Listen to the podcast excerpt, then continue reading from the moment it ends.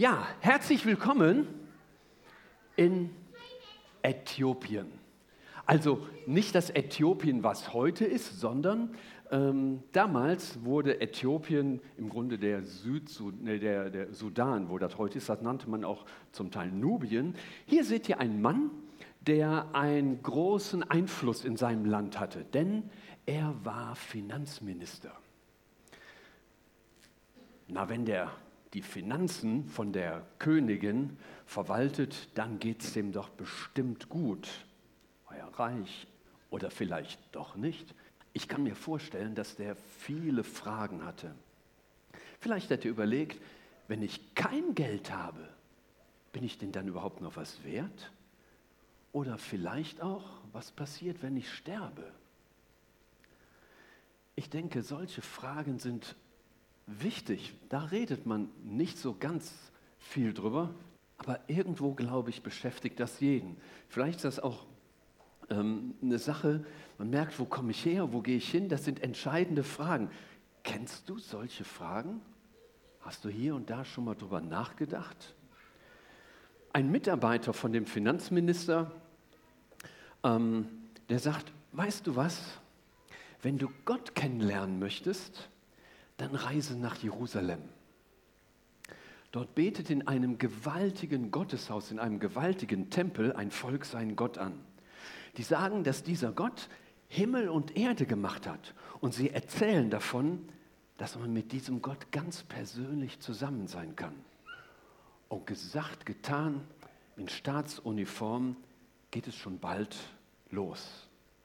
Damit wir eine Vorstellung haben, wie weit die Reise war, habe ich hier mal eine Karte hingemacht. Da unten also, da wo heute die Hauptstadt vom Sudan ist, Khartoum, das ist so der Bereich ungefähr, wo das wahrscheinlich gewesen ist. Luftlinie bis Jerusalem sind es 1820 Kilometer.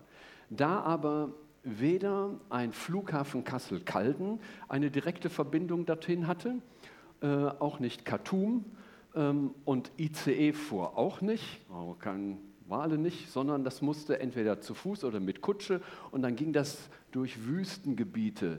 Also man kann sich vorstellen, das waren ungefähr mal zweieinhalbtausend Kilometer, eine Strecke. Das war eine große Aktion. Und als sie dann nach Jerusalem kamen, Jerusalem ist eine Stadt auf einem Berg, man sieht es schon und oben der Tempel, bald ist es soweit, dann kriege ich Antworten auf meine Frage. Und dann kam die große Enttäuschung in Jerusalem.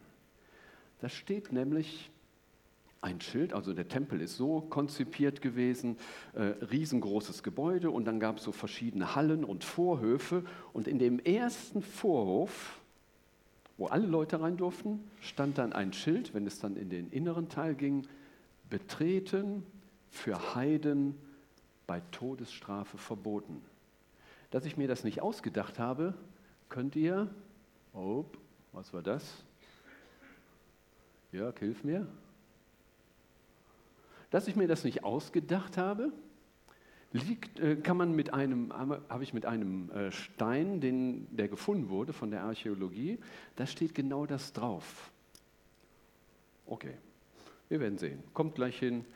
Ähm, da steht ja nun, betreten für Heiden bei Todesstrafe verboten. Das muss ich erklären. Eigentlich ganz einfach. Heiden sind für Leute in, von äh, Israel, für die Juden, alle die, die nicht dazugehören. In diesem Sinne vermute ich wahrscheinlich wir alle die nicht zum Volk Israel gehören. Da steht nun der Minister da. Okay, das war der Stein. Okay, da steht nun der Minister. Ich weiß nicht, was der gedacht hat. Ich weiß nicht, wie euch das so gegangen wäre. Ihr wollt eine Antwort auf eine Frage und ihr dürft die gar nicht stellen. Oh, vielleicht hat er gedacht, Gott, ich kenne dich nicht. Ich habe nur von dir gehört und jetzt bin ich doch hierher gekommen ich habe gehört, dass man hier im Volk Israel eine bemerkenswerte Geschichte entdecken kann. Befreiung des Volkes aus Ägypten nach 400 Jahren Gefangenschaft und ein großartiges Gesetzessystem, das manche sogar als Worte des Lebens beschreiben. Ich habe gehört, dass dein Haus ein Bethaus für alle Völker sein soll. Ich habe mal nachgeschaut, wir haben mal ein paar Jahre in Gelsenkirchen gewohnt. Ja, Jörg, drück einfach mal, nächste Taste. Wir machen das jetzt so. Ähm, da steht das drauf aus Jesaja 56, Vers 7. Mein Haus soll ein Bethaus, ist, ist ein Haus der Gebete für alle Völker. Das steht auf ganz, ganz vielen Synagogen. Ob das auf der Synagoge in Kassel steht, weiß ich nicht. Aber auf ganz vielen Synagogen steht genau dieser Satz drauf. Gott, ich will doch mit dir reden, wie ist denn das? Aber wie kann ich dich denn kennenlernen, wenn ich jetzt hier nicht rein darf? Um einen weiter, okay. Wie kann das gehen? Der Mann wollte Gott kennenlernen. Gott, von dem er einiges gehört hatte und gelesen. Vielleicht waren es ja auch Menschen, die mit Gott lebten, die ihn neugierig gemacht haben. Vielleicht bist du heute hier, weil irgendeiner aus deiner Nachbarschaft oder aus der Familie oder Freundeskreis sagt, das ist mal eine tolle Sache, was ich mit Gott erlebt habe und denkst, oh, das würde mich mal interessieren. Kennst du solche Menschen?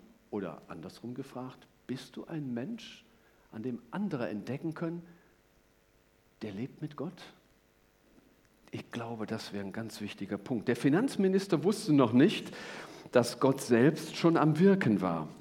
Denn Gott hat versprochen, okay, ihr werdet mich suchen und finden. Denn wenn ihr mich von ganzem Herzen suchen werdet, will ich mich von euch finden lassen. Suchen und finden. Ihr müsst was suchen. Irgendwo unter fünf Stühlen klebt ein Zettel. Wer einen gefunden hat, kommt mal bitte mit dem Zettel nach vorne.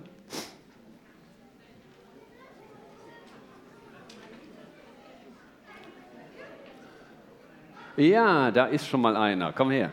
Ja, bleib, bleib, bleib mal hier. Tesafilm könnt ihr schon mal abmachen und dann behältst du es gerade mal fest. Tesafilm kannst du mir geben. Und bleib mal hier. Die Karte hältst du gerade noch mal einen Augenblick fest. Ja, kommt, stellt euch mal hier vorne hin. Sehr schön.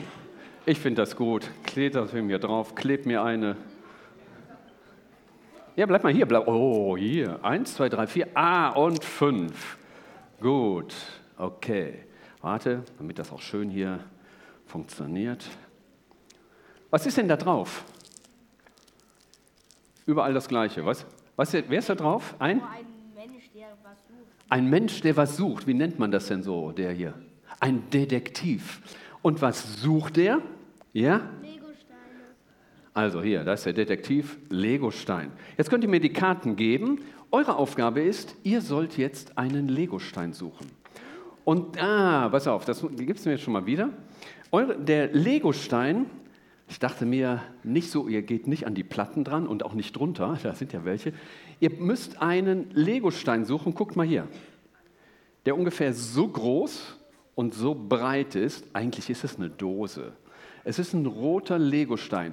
Nicht auf der Bühne, nicht unter und auf den Platten. Und es geht los. Im ganzen Raum, im ganzen Raum.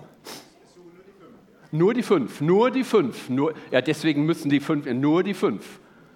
Ist ja klar. Also richtig groß, ein roter, ich gebe euch den Tipp, suchen und finden.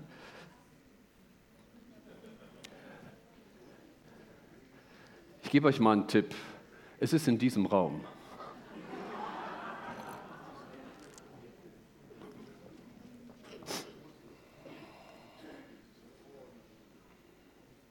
Also hier vorne würde ich sagen, im Kindergarten macht man manches Mal heiß und kalt.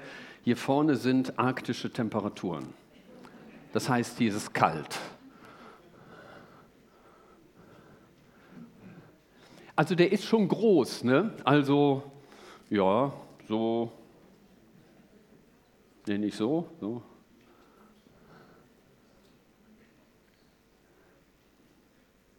Na, also da hinten seid ihr schon ganz gut. Da ist schon, ja, ja, irgendwo da hinten. Irgendwo da hinten. Ah, ja, da, ja, ja, ja, ja, ja. Gefunden? Da hinten gucken, ihr guckt ja alle in die richtige Richtung. Einstein. Ein großer roter Stein. Gut versteckt. Ich habe den gar nicht versteckt, aber ich weiß so ungefähr, wo er ist. In der Nähe von einem Fenster. Es dauert mir zu lang hier. In der Nähe von dem linken Fenster. Mensch, was seid ihr für Detektive? Ein großer roter Schein. Habt ihr ihn? Ja, dann bring mal hier. Okay.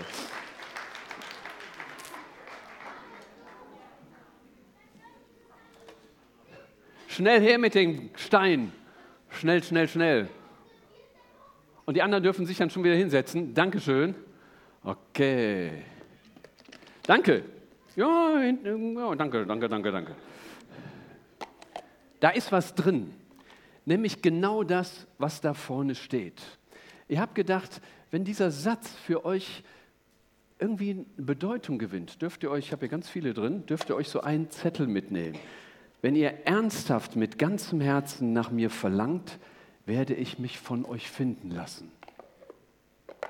Ist eine andere Übersetzung, aber genau das soll deutlich werden. Ich will mich von euch finden lassen, wenn ihr mich suchen wollt. Das hat Gott versprochen. Auf einmal hat der Minister eine Idee. Hat er eine Idee? Oh, hat der Minister eine Idee. Was wäre, wenn ich eine Abschrift von den heiligen Schriften bekommen würde? Dann könnte ich ja da drin lesen, wenn ich schon nicht in das Haus darf, ähm, aber dann kann ich ja wenigstens was von Gott lesen. Ne, das war nicht so ganz einfach, so eine Abschrift zu bekommen. Hier auf dem Bild könnt ihr das schon sehen. Das waren nämlich nicht so Bücher, wie wir das heute kennen, sondern ähm, die kannte man noch nicht. Die Blätter waren aneinander geklebt oder aneinander genäht. Stellt euch das vor mit euren Büchern, die ihr zu Hause habt. Auf einmal liegen die alle miteinander. Die wurden dann natürlich aufgerollt, weil man so zehn Meter schlecht transportieren kann. Ähm, von daher ist die Bucherfindung in dieser Form schon eine coole Geschichte. Haben übrigens die Christen erfunden. Ähm, das war das eine. Wo kriegt man das her? So ein Ding war unwahrscheinlich teuer, weil das alles mit Hand abgeschrieben wurde, aufgeschrieben wurde. Und wenn irgendwann aus Versehen ein Schreibfehler war, da gab es kein Tippex, gab es kein äh, Korrekturprogramm, da wurde das verbrannt oder verbuddelt. Das war denen so wichtig, kein Fehler. Das war das erste, Hinderung, der erste Hinderungsgrund. Und der zweite Hinderungsgrund für Heiden, also Leute, die nicht zum Volk Israel gehörten, war das eigentlich eine Unmöglichkeit, in Israel an so eine Abschrift zu kommen. Aber er bekam eine. Jetzt müsste es klicken. Danke. Er bekam eine Schriftrolle, also nur ein Teil von dem Propheten Jesaja. Das ist sicher ein Wunder, aber lasst mich das mal so sagen: Für Gott sind Wunder nicht nur kein Problem, sondern Wunder sind für Gott eigentlich das Normalste, was es gibt. Das dürft ihr für euch mal behalten. Für Gott sind Wunder kein Problem. Und nun war er fleißig am Lesen. Das finde ich ja gut. Ähm, und wo fängt man an, wenn man liest? Am Anfang. Und bei Jesaja Kapitel 1 steht gleich am Anfang: ein Ochse kennt seinen Herrn und ein Esel die Krippe seines Herrn, aber Israel kennt es nicht und mein Volk versteht es nicht. Oh, denkt der Minister, ob das Volk Israel Gott gar nicht richtig kennt und selbst Verbote für Heiden gemacht hat? Und ein paar Zeilen später steht, wenn eure Sünde, eure Schuld auch blutrot ist, soll sie doch schneeweiß werden. Ey, Schuld kann vergeben werden? auch bei mir? Und noch ein bisschen weiter steht, wollt ihr mir gehorchen, dann sollt ihr das Gut des Landes genießen. Hm. Anscheinend haben die Menschen aus Gottes Volk noch gar nicht so richtig auf Gott gehört. Anscheinend ging es oft nur um die äußere Form des Gottesdienstes, statt um die persönliche Beziehung zu Gott. Während der Minister staunend, fragend, ganz gespannt und nachdenklich liest, redet Gott zu einem anderen Mann der heißt Philippus. Der Engel des Herrn sprach zu ihm, Philippus, geh nach Süden auf die einsame Straße, die von Jerusalem nach Gaza führt. Genau das Gaza, das jetzt seit einem Monat schwer ähm, in den Schlagzeilen drin ist. Hm, Philippus ist erstaunt. Was will Gott wohl hier von mir? fragt er sich. Aber weil Philippus Gott kennt, ist er gehorsam, denn er weiß, wenn Gott etwas sagt, dann weiß er, was er sagt und was richtig ist. In der großen Mittagshitze ist Philippus in der Wüste unterwegs. Und dann sieht er die Kutsche des Ministers. Gott macht ihm schnell klar, lauf hinüber, geh mal zu dem Wagen. Und weiter, Philippus lief hin und hörte, wie der Mann aus dem Propheten Jesaja las. Philippus fragt ihn: Sag mal, verstehst du auch, was du da liest? Und da sagt der Minister: Wie soll ich denn das verstehen, wenn keiner da ist, der es mir erklärt? Und da sagt der Minister: Weißt du was? Komm doch mal in den Wagen rein. Na, das lässt sich Philippus nicht zweimal sagen. Geht also rein und jetzt mute ich euch einen schwierigen Text vor, den der gerade am Lesen war. Ich lese mal, hört mal hin. Er wurde wie ein Schaf zum Schlachten geführt und wie ein Lamm vor dem Scherer, verstummt, genauso machte er den Mund nicht auf. Er wurde gedemütigt und erfuhr kein gerechtes Urteil. Wer kann von seinen Nachkommen sprechen, denn sein Leben wurde von der Erde fortgenommen?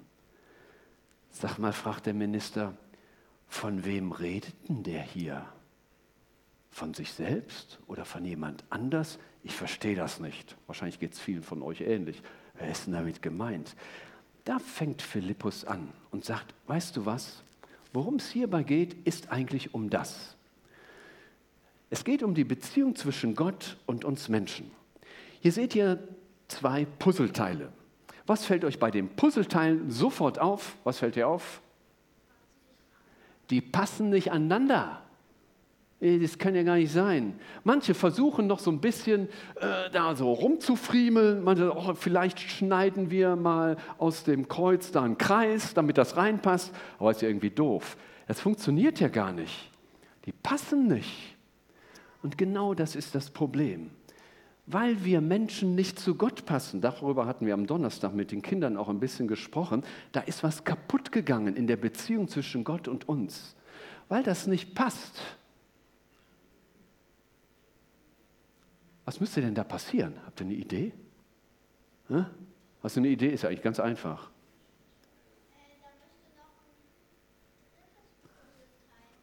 Da fehlt was.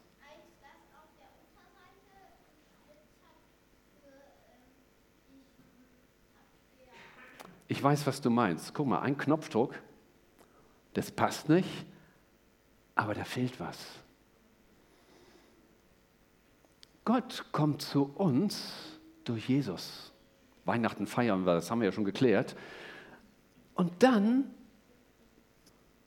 passt das. Von wem redet der?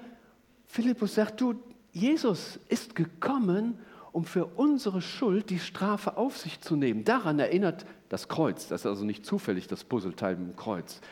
Als das der Minister hört, sagt er, ey, dann, dann muss ich ja keine Aufgaben mehr erfüllen, um zu Gott zu kommen. Gott hat den Weg zu ihm ja längst frei gemacht, weil Jesus für meine Schuld die Strafe auf sich genommen hat. Ja, das verstehe ich. Das ist ja gar nichts Kompliziertes.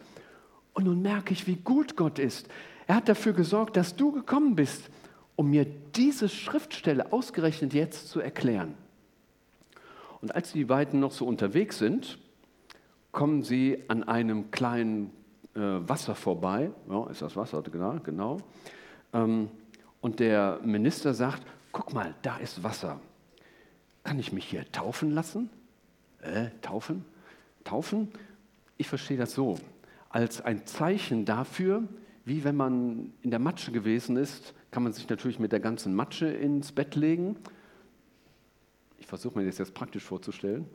Ähm, dann gibt es wahrscheinlich gewissen ähm, Widerstand äh, von verschiedenen Leuten. Macht ihr sowieso nicht, natürlich nicht. Der Dreck muss weg, sonst ist das ziemlich unangenehm. Und so ähnlich soll die Taufe ein Zeichen dafür sein. Ähm, manche machen das so mit Untertauchen, so wie das alte Leben ist wie ersäuft Und wenn man wieder rauskommt, das neue Leben beginnt. Na klar, das geht nicht automatisch. Das Wasser macht es nicht, sondern die Überzeugung im Herzen. Aber das war für den Minister ja gar keine Frage. Ach ja, da seht ihr die beiden übrigens. Das finde ich entscheidend. Der Minister hat kapiert, ich kann mit Gott zusammenleben, auch wenn ich ihn nicht sehe. Und ich möchte das festmachen mit einem Zeichen. Die Taufe als ein Zeichen verstanden. Der Minister hat das kapiert und weißt du, das wünsche ich dir auch. Ich weiß nicht, ob du Gott kennst, aber du kannst ihn kennenlernen, ganz sicher. Und von daher den Mut, frage nach. Das letzte Bild. Das steht ganz am Ende des Abschnittes Apostelgeschichte 8, könnt ihr nachlesen. Als sie wieder aus dem Wasser herauskamen, nahm Gottes Geist den Philippus weg und der Hofbeamte sah ihn nicht mehr. Jetzt fragt mich nicht, wie Gott das gemacht hat, aber für Gott ist das alles kein Problem. Das traue ich Gott zu, unkompliziert ganz verrückte Dinge zu machen. Könnte ich euch viele Sachen erzählen, wo ich gestaunt habe, was Gott macht. Vielleicht war der Minister zuerst traurig, aber schließlich war das eigentlich doch kein Problem. Denn er fährt nicht nur mit dem Kutscher nach Hause, sondern er ist noch einer, mit dem er nach Hause fährt. Wisst ihr, wen ich meine? Ja, na klar, Jesus ist dabei. Deswegen zieht er seine Straße fröhlich nach Hause. Und das wünsche ich dir auch, wenn das kein Grund zur Freude ist. Amen.